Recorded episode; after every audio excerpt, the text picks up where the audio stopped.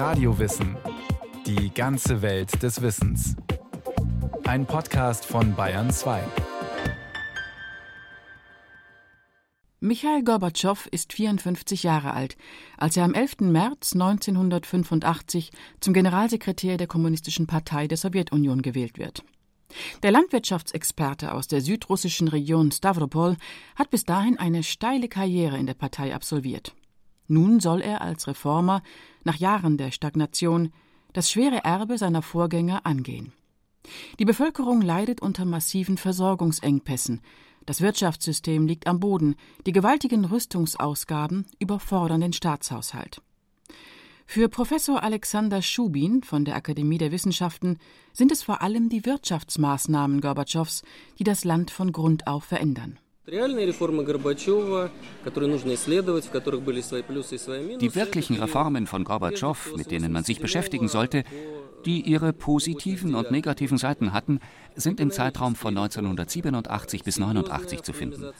Zum Beispiel die Wirtschaftsreformen, Verselbstständigung und Selbstverwaltung von Betrieben, Direktorenwahlen, Elemente der Marktwirtschaft, Kooperation, die eigentlich das Privateigentum legalisiert hat. Das waren sehr bedeutende Maßnahmen. Aber wie wir jetzt feststellen können, waren die Maßnahmen nicht durchdacht. Darauf weisen fast alle hin, allerdings auch diejenigen, die selbst nicht wussten, was man damals hätte tun müssen. Für Gorbatschow selbst gibt es zur Politik der Perestroika, also zum Umbau des gesamten Systems, keine Alternative. Ich bin überzeugt, dass die Reformen notwendig waren. Wir konnten in der Tat nicht mehr so weiterleben. Die Strategie war richtig. Bei der Taktik haben wir nicht wenig Fehler begangen. Zu den größten taktischen Fehlern zählt die Verzögerung der Reform der Kommunistischen Partei. Sie hat sich vom Initiator der Perestroika langsam zu deren Bremse entwickelt. Als er an die Macht kommt, stellt Gorbatschow das kommunistische System zunächst nicht in Frage. Ganz in sowjetischer Tradition verspricht er Maßnahmen, die der UdSSR in kürzester Zeit wieder vordere Plätze in Wissenschaft und Technik bescheren sollen. Ein Höchststand auf Weltniveau in der Produktivität der gesellschaftlichen Arbeit muss erreicht werden. Er sagt dem Schlendrian und der Gleichmacherei den Kampf an. Leistung soll sich wieder lohnen, betont Gorbatschow 1985. Aufsehen erregt seine Kampagne gegen den Alkoholismus. Freunde macht er sich damit nicht.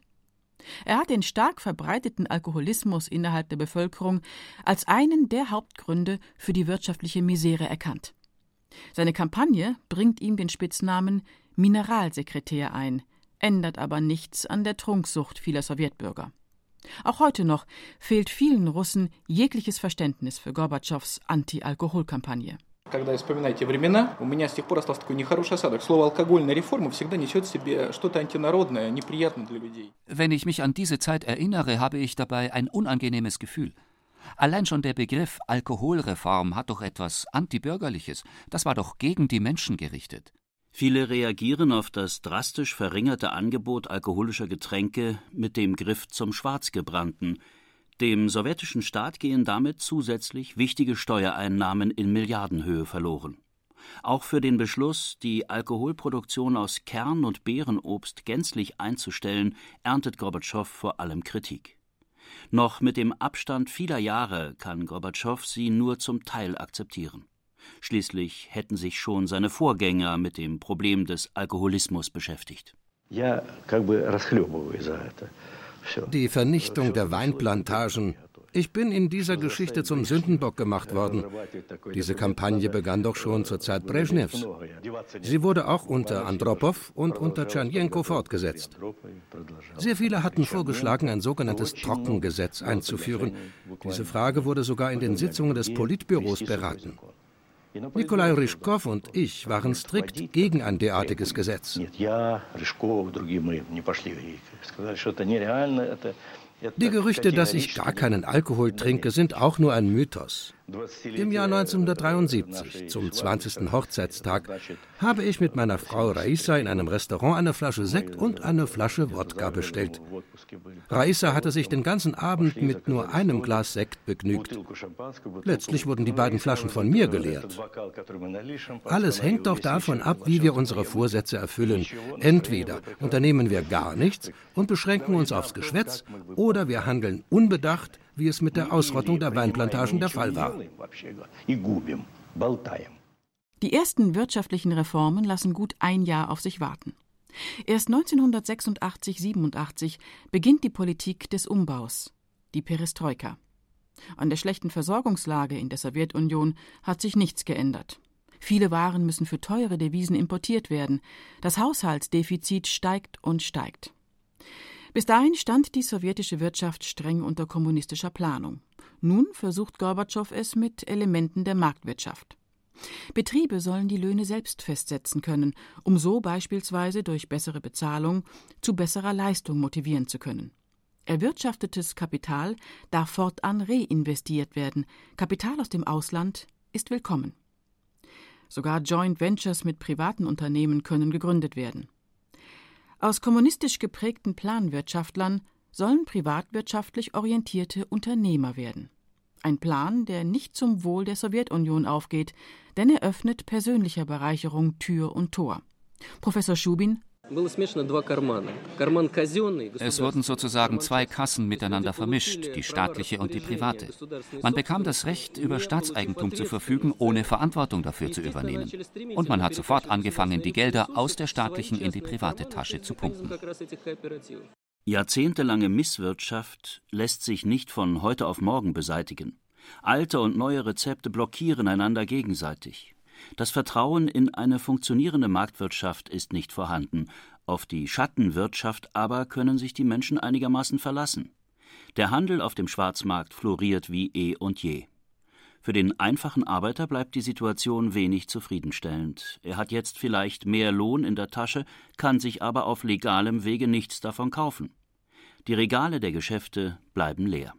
Wozu also mehr arbeiten, um mehr Geldscheine zu besitzen, wo doch der direkte Warentausch viel besser funktionierte.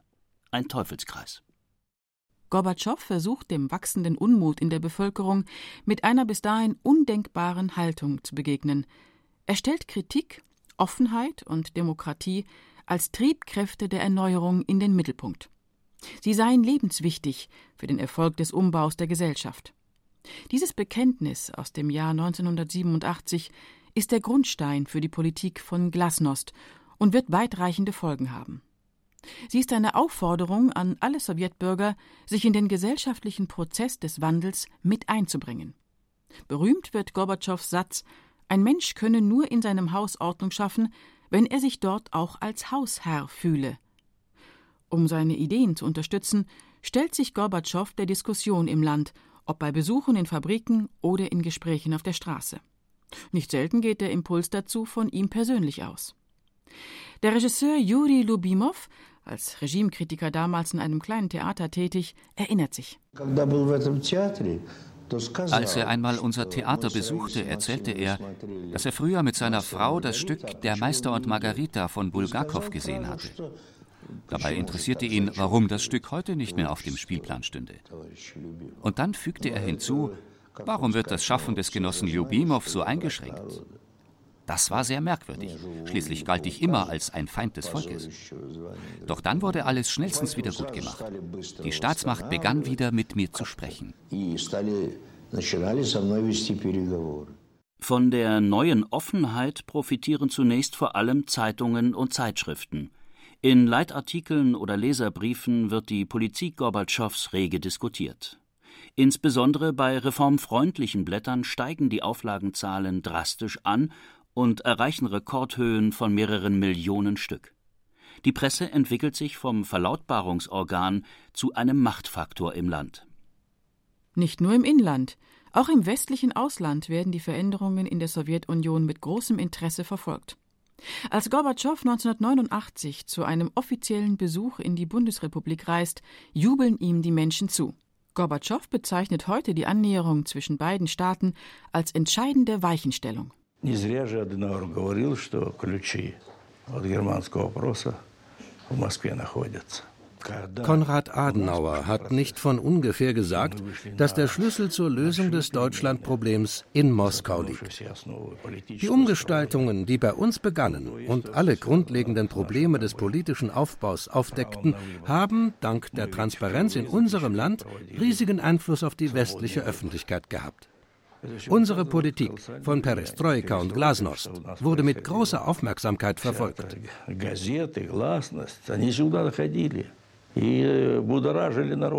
Außenpolitisch steht die Abrüstung klar im Vordergrund. Während die USA unter Präsident Ronald Reagan an der nuklearen Aufrüstung festhalten sowie am Ziel einer weltraumgestützten Raketenabwehr, forciert Gorbatschow Pläne zu einer drastischen Reduzierung des beiderseitigen Atomwaffenarsenals. Die UdSSR hat schlichtweg kein Geld mehr für milliardenteure Projekte. 1988 beendet Gorbatschow den sowjetischen Militäreinsatz in Afghanistan. Im gleichen Jahr kündigt er vor der Generalversammlung der Vereinten Nationen an, die eigenen Streitkräfte einseitig um eine halbe Million Mann zu reduzieren. Weitere konventionelle Abrüstungsschritte folgen. Während die Politik der Entspannung in der westlichen Welt bejubelt wird, gerät Gorbatschow daheim in die Kritik. Hardliner wie General Valentin Warenikow unter Gorbatschow Oberbefehlshaber der Landstreitkräfte, werfen ihm eine zu weiche Haltung gegenüber dem Westen und den Verrat der Interessen des Landes vor. Auch 20 Jahre später sieht Wadenikow das nicht anders. Alles, was er sagt, ist Unsinn und Lüge. Wir hatten keine Angst vor seiner Autorität, nichts dergleichen. Im Gegenteil, er büßte sein Ansehen mit jedem Jahr mehr ein. Er wurde doch auch von den G7-Mitgliedern missachtet. Er musste während ihrer Sitzungen im Empfangszimmer sitzen. Das war eine Schande für unser Land. Darüber hinaus müssen die sowjetischen Militärs erkennen, dass der Zerfall des Warschauer Paktes des östlichen Militärbündnisses nicht mehr aufzuhalten ist. In seinem 1987 veröffentlichten Buch Perestroika hat sich Gorbatschow zum Selbstbestimmungsrecht aller Länder bekannt. Jegliche Einmischung von außen durch andere Staaten sei nicht zulässig. Schon früh hat er das Bild des gemeinsamen europäischen Hauses entworfen, in dem jede Familie ihre eigene Wohnung habe. Reformwillige Länder wie Polen oder Ungarn nutzen ihre Chance, einen eigenen, unabhängigen politischen Weg einzuschlagen. Dagegen erweist sich die DDR-Führung als besonders starrsinnig. Ihr ist Gorbatschows Reformpolitik von Anfang an suspekt. Als Gorbatschow am 4. Oktober 1989 in Ost-Berlin an den Feierlichkeiten zum 40. Jahrestag der DDR teilnimmt, mahnt er die politische Führung zu Reformen. Am Rand der Veranstaltung gibt er ein Interview, dessen Kernaussage stark verkürzt mit dem Satz Wer zu spät kommt, den bestraft das Leben zusammengefasst wird. Wortwörtlich sagte Gorbatschow Ich glaube, Gefahren warten nur auf diejenigen, die nicht auf das Leben reagieren. Und wer die vom Leben, von der Gesellschaft ausgehenden Impulse aufgreift und in seine Politik integriert, der dürfte keine Schwierigkeiten haben. Das ist ein ganz normaler Vorgang. Der Zusammenbruch der DDR hat zu diesem Zeitpunkt bereits begonnen. Gorbatschows Kurs von Perestroika und Glasnost bringt jedoch nicht nur die Wiedervereinigung Deutschlands und das Ende des Warschauer Paktes, sondern auch das Ende der Sowjetunion. Als er am 14. März 1990 zum ersten und einzigen Präsidenten der Sowjetunion gewählt wird, steht das Riesenreich kurz vor dem Zerfall. Nach wie vor werfen ihm das viele Russen vor.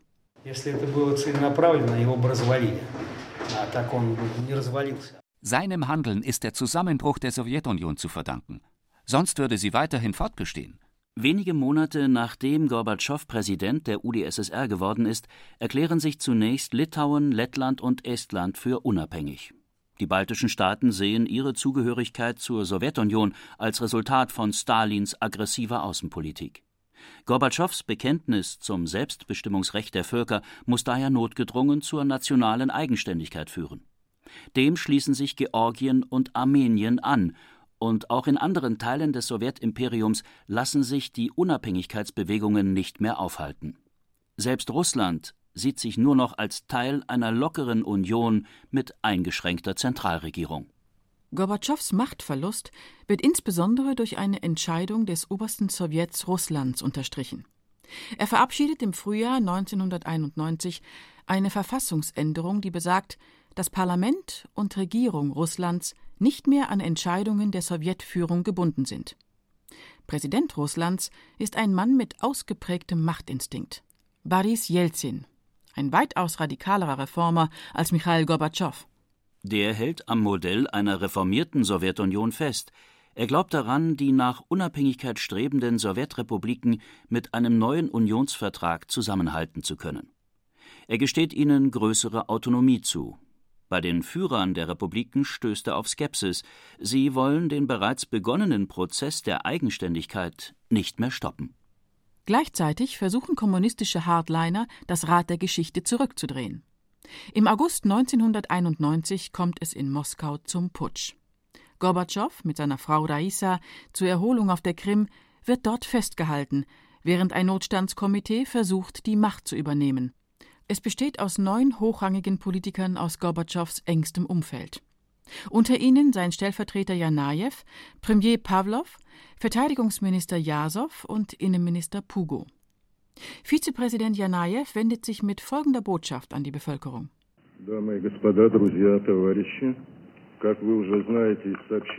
Verehrte Damen und Herren, Freunde, Genossen, wie Sie bereits aus den Massenmedien erfahren haben, kann Michail Gorbatschow aufgrund seines Gesundheitszustandes die Geschäfte des Präsidenten der UdSSR nicht weiter wahrnehmen.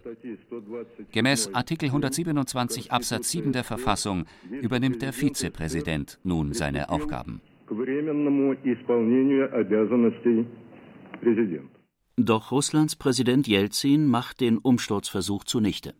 Er stellt sich an die Spitze des Widerstandes, ruft die Soldaten zur Befehlsverweigerung auf und erklärt alle Aktionen der Putschisten für illegal. Jelzin erfährt große Unterstützung durch Tausende von Demonstranten, streikende Arbeiter und Soldaten, die sich auf seine Seite stellen. Jelzin sagte, in Leningrad hätten bereits Streiks begonnen, im Ural hätten Arbeiter ihre Fabriken verlassen. Den Machtwechsel bezeichnete Jelzin als verfassungswidrigen reaktionären Staatsstreich. Gorbatschow müsse sofort in das Amt des Staatspräsidenten wieder eingesetzt werden. Drei Tage später ist der Putsch beendet. Aber eine Rettung Gorbatschows ist dies nicht. Jelzin, der sich den Putschisten erfolgreich entgegengestellt hat, erlässt ein Verbot der KPDSU. Michail Gorbatschow, der Präsident der Sowjetunion, ist plötzlich Vorsitzender einer illegalen Partei. Ihm bleibt nichts, als von seinem Posten zurückzutreten. Jelzin ist der Mann der Stunde. Gorbatschow gedemütigt und politisch erledigt. Eine Rückkehr zur Sowjetunion kann es nicht geben. Jelzin treibt die Unabhängigkeitsbestrebungen der ehemaligen Sowjetrepubliken weiter voran. Im Dezember 1991 erklären er und die Präsidenten Weißrusslands und der Ukraine die Bildung der von Gorbatschow angestrebten Union für gescheitert. Das Ende der UdSSR ist besiegelt. An ihre Stelle soll die Gemeinschaft unabhängiger Staaten GUS treten. Gorbatschow wird der Beschluss nachträglich telefonisch mitgeteilt. Am 21. Dezember treten auch alle anderen ehemaligen Sowjetrepubliken, mit Ausnahme der baltischen Staaten und Georgiens, der GUS bei. Präsident Gorbatschow erklärt am 25. Dezember seinen Rücktritt. Unter den bestehenden Verhältnissen und unter Berücksichtigung der Tatsache, dass die Gemeinschaft der unabhängigen Staaten gegründet wurde, beende ich meine Tätigkeit als Präsident der UdSSR den konservativen Kräften zu fortschrittlich, den Reformern nicht konsequent genug. So lautet Gorbatschows Resümee Jahre später. Er sei zwischen die Mühlen geraten. Die politischen Gegner, Kommunisten und Demokraten, seien sich lediglich darin einig gewesen, dass sie ihn als Präsidenten der UdSSR absetzen wollten. Einerseits steht vor Ihnen ein Mensch, der die Verantwortung für das Geschehene trägt. Andererseits bin ich ein Mensch, der bis zum 25. Dezember sein Bestes getan hatte, um die Sowjetunion zu bewahren. Und das sogar noch, als das russische, das ukrainische und das weißrussische Parlament die Beschlüsse zur Bildung der GUS einstimmig und begeistert unterstützten. Kommunisten und Demokraten dafür stimmten und alle aufstanden und wie aus einer Kehle riefen Sieg. Sie freuten sich auch nicht zuletzt, weil damit Gorbatschow beseitigt wurde. Gorbatschow stand sowohl den Demokraten als auch den Kommunisten im Weg.